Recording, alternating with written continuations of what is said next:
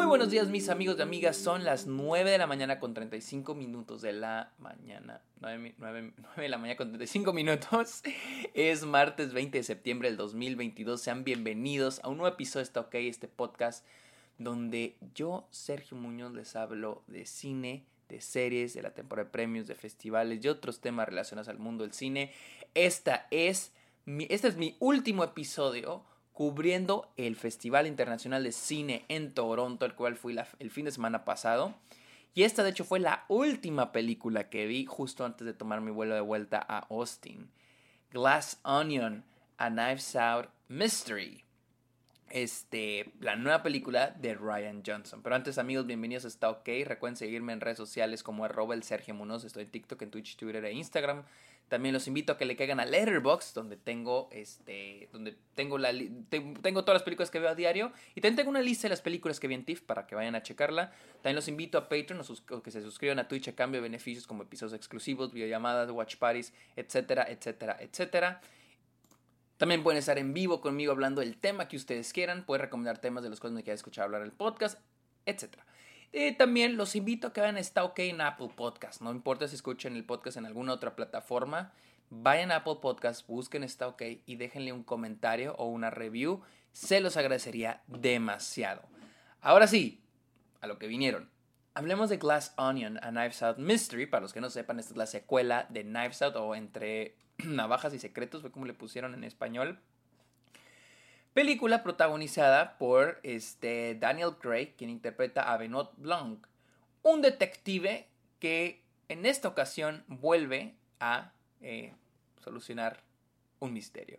Solo por dejar en claro, esta opinión no tiene spoilers, absolutamente no hay spoilers, esta es solo mi opinión sobre la película, no hay un análisis de lo que pasa ni nada, solamente es este, no hay spoilers, te tiro, no hay spoilers.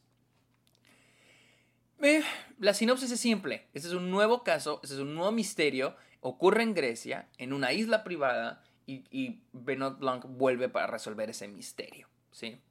Les voy a decir la verdad. Esta es una película para apagar tu pinche cerebro. ¿sí? Es una película entretenida, divertida, eh, resolver un misterio, quién es el culpable, o quién es el asesino, o por qué lo hicieron. Esto, esto es la película. No busquen más no busquen nominación al Oscar, no busquen, este, es puro entretener y la película lo sabe. De inicio, la película incrementa su comedia al mil por ciento. O sea, va a haber más comedia en esta película, va a haber más chistes, va a haber más gags que en la anterior. O sea, de inicio es pura comedia. ¿Sí? De inicio a fin es pura comedia. En mi opinión, la película, el 80%, la comedia del 80% funciona. El 20% no me dio tanta risa, pero el 80% de la película funciona. Es divertida, es entretenida, o sea, es la película perfecta para verla. De hecho, sale en Navidad, sale en diciembre. Película perfecta para ver en la familia, este, para poner a hacer el recalentado y poner la película así de fondo, disfrutarla con el papá, la abuelita, el abuelito, la mamá, el hermano, la hermana. Eso, eso es Knives Out 2. Eh, algo que debo de reconocer de esta película y que agradezco que Ryan Johnson haya hecho es de que la película no trata de copiar la anterior. De hecho, es un setup totalmente diferente. El misterio es muy diferente también. De hecho, se me hace más complejo que que el de la película anterior. Sin embargo, esto hace que caiga en problemas, en enredos, el querer hacerlo más complejo. Sin embargo, yo aplaudo que Ryan Johnson intente darnos una película un poquito más compleja, que no sea, que vaya más allá incluso de, de solamente encontrar al, al asesino o al culpable, en este caso, y, y me gusta, o sea, me gusta que sea más enredo, enredada, o sea, que incluso te levante más sospechas de todos los personajes. Me gusta eso, o sea, y creo que algo que me gusta mucho es que también hay un trasfondo medio social, porque estos personajes que vamos a ir conociendo son este personajes poderosos en términos de que son influencers, políticos, este, millonarios, eh, trabajan para compañías de tecnología, o sea, personajes que eh, ahorita los vemos muy presentes en, en nuestra sociedad. Y aquí es como que estos amigos que se juntan y que de alguna manera tienen cierto poder. Y, y es algo que se maneja ante la película y me gusta, me gusta mucho eso, ese común denominador entre los personajes. Se me hace muy, este, muy padre. Les digo, no es como que la película me esté dando un mensaje social, pero se me hace padre que se haya ido a través de ese enfoque la película. Eh, porque les digo, de inicio a fin Ryan Johnson nos está dando algo muy fresco. En serio, no es como que no es que tengan que ver la primera película. O sea, esta película la pueden ver por separado. Incluso si han visto la película anterior van a notar que es muy diferente. Es muy diferente y lo aprecio. Pero repito, gracias a que trata de ser muy diferente y, más compleja, no compleja en de que, oh, mira, no, o sea, el misterio es más complejo, más enredado, es donde se mete en problemitas. Y aquí empiezan mis problemas. Mi cosa con la película es de que al final del día, por lo general, este tipo de películas tienden a resolver el misterio a través de flashbacks, ¿no? Y esto pasó, y luego cuando este fulano. Como la película anterior, de hecho, ya ni, siquiera voy a dar spoilers de la película anterior, eh, que te ponen así flashback rápido, ¿no? En esta película, lo que no me gustó, hay dos cosas. La película se resuelve técnicamente en flashbacks. Es, la película es medio tramposita. Porque llegas a un punto donde ocurre el crimen. Y para contarte, o sea, les digo, cuando llega el punto de contarte es la mitad de la película. Entonces, cuando la película te quiere contar qué pasó, por los siguientes 40 minutos te va a contar todo a través de flashbacks. O a través de lo que pasó antes. Y aquí es donde pasa para mí lo que es tramposo.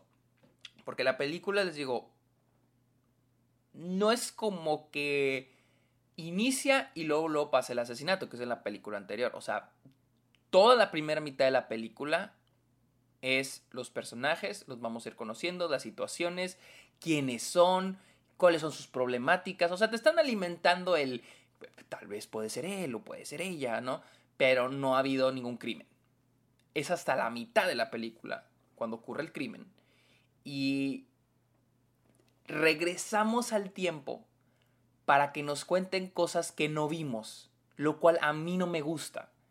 Porque las cosas que no vimos son cosas que nuestro protagonista vio y nos lo, nos lo ocultaron. Que para, para mí para mí es una red flag. O sea, para mí eso eh, a mí no me gusta eso. En serio, o sea, a mí no me gusta que me tienes un protagonista, que aquí en este caso es Daniel Craig, el personaje Daniel Craig, ¿no? Y tienes un protagonista y me, y me ocultas todo lo que el protagonista vio para revelármelo después en forma de un twist. Es lo que no me gusta. Para mí debe ser una para mí regla, pero regla personal que yo sé lo mismo que el protagonista. A menos de que sean cosas que le pasaron en, su vida pasada, o sea, en, que sea su background y lo vamos conociendo un poquito al personaje poco a poco, poco a poco. Pero si son cosas que pasaron en la película, pero no me lo mostraste porque el director no me lo quiso mostrar, porque es, es cosa para mostrártelo más adelante, para usarlo como twist, a mí me parece tramposo. Y así es como la película funciona en la segunda mitad, para revelarte los twists, cosas que no viste pero entonces esta es la cosa, o sea, es, como que... Aquí me parece tramposo, porque algo muy bonito de los Murder Mysteries es de que cuando un Murder, murder Mystery se, se resuelve, te lo hacen de una manera de cosas que estaban ahí pero no viste. Pero estaban ahí, estaban ahí. Sin embargo, esta película, pues las cosas que te muestran que no viste es porque no estaban ahí, porque no te las quisieron mostrar, porque te las quieren mostrar más adelante. Entonces no dices de que, ah, órale, no. O sea, cuando, al menos yo cuando cae la película, no, no acabé la película con, oh, con razón esto, con razón lo otro. Porque la película te va mostrando las cosas cuando quiere. Entonces no es como que estés armando un rompecabezas. Simplemente, pues no, simplemente es como que, ah, te revelan esto y te revelan lo otro. Hay twists muy chingones en esta película. Pero les digo, por 40 minutos es, son flashbacks que, de cosas que pasaron en el, en el segundo acto, en la primera mitad, pero que, pero que no te mostraron porque no quisieron mostrarte, Y así es como funciona la película, lo cual no soy fan. No soy fan, ojo. No pienso que sea mala por eso. Simplemente no me gusta cuando las películas hacen ese tipo de cosas.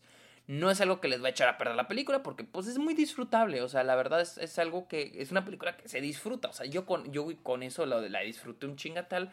Porque al final del día la película ni siquiera se toma en serio, o sea, y es algo que me gusta mucho, que la película jamás se toma en serio a sí misma. De hecho, se nota que todos los actores en esta película, hasta los cameos, porque hay unos cameos muy chingones, se la pasaron a todísima madre. O sea, de que neta, estos cabrones se divirtieron haciendo esta película y solo por eso, güey, bien por ellos, güey. A mí me gusta cuando los actores se la... Se nota, los actores, el director, o sea, se nota que Ryan Johnson se la pasó de huevos haciendo esta película. Este, pero, pero sí. Algo que también me gusta del final de la película es de que de alguna manera todos los personajes se redimen. Todos, todos, todos, todos, todos, todos, todos, todos tienen una resolución. No importa si son o es él o la culpable. Para que vean que no, aquí no hay spoilers ni les voy a dar una pistita. Este, no importa quién es el culpable, ah, o, que, o si hubo un cómplice, o si no, o si es el más inocente, todos hasta cierto punto tienen un momento de redención, redención, que me gusta mucho, o sea, la, me gusta mucho porque le da importancia a todos los personajes. De repente hay personajes que quedan medio descuidaditos, pero este, a, a mí la verdad me, pues, me gusta que todos los personajes tengan una oportunidad de redención o de evolución o resolución. Este, o bueno, la mayoría. Eh, para mí, los que se llevan la, la película, o sea, las mejores, todos actúan súper bien, todos actúan increíble, todos son increíbles, pero a mí los que, los que más me gustan fue definitivamente Daniel Craig. Vinod Blanc ah, ahora sí tiene ahora que sí un papel más comédico, o sea, ahora sí Daniel, pero me encanta porque siento que Daniel Craig estamos muy acostumbrados a verlo en este papel serio de James Bond y me gusta que aquí se nota que la está pasando de huevos, está divirtiendo haciendo comedia, porque ahora sí, su personaje es comédico al 100%. Me recuerda a su personaje en Logan Lucky. Eh, comedia, y me encanta ver a Daniel Craig haciendo comedia. También Edward Norton es increíble en esta película, me encanta Edward Norton. Y en El Monet también es, los, ellos dos son asombrosos. Todos también, Dave Bautista también es increíble. Kate Hudson también, Leslie Odom Jr., Catherine Hahn. Todos son asombrosos en esta película. Pero sin duda estos tres, Daniel Craig, Edward Norton y Janelle Monet, son los que para mí se la llevan, cabrón. en conclusión, Glass Onion, este, la secuela de Knives Out, es una película en sí puramente entretenida, divertida, de risa, de comedia, para pasar el rato, ponerla de fondo eh, no tienes nada que hacer, la pones, quieres juntarte con tus amigos, la pones, en serio no es una película este, compleja y hasta eso, hasta dentro de lo que es, siento que es una película que intenta hacer algo nuevo, no solo repetir por repetir algo así como que pasó ayer parte 2, que solamente repetir lo que pasó en la primera, pero en otro lugar, que de hecho yo esperaba que fuera así esta película, pero no, en realidad es una película que al menos que se siente fresca, se siente diferente a la anterior, se siente como algo nuevo. Se nota que Netflix le puso toda la lana a esta madre. O sea, nomás el hecho de que la película termine con la canción de Glass Onion de, los Beatles. O sea, para mí que me dice que la neta Netflix tiró la pinche casa por la ventana con esta película porque se ve que costó un pinche huevo. La neta, se nota que costó un huevo. Ah, pero bueno. Amigos, esta fue mi opinión de Knives Out, eh, perdón, de Glass Onion Knives Out Mystery, la cual creo que no tiene fecha de estreno. Déjenme les busco. Eh, sí, llega a 23 de diciembre, llega a Netflix. 23 de diciembre llega a Netflix. No tiene fecha para cines, pero llega a Navidad a, Netflix. Para que no se la pierdan, les digo, es una película que si está su familia de visita, están, es 26, es 26 de, de diciembre, tienen el recalentado, es una película perfecta para eso.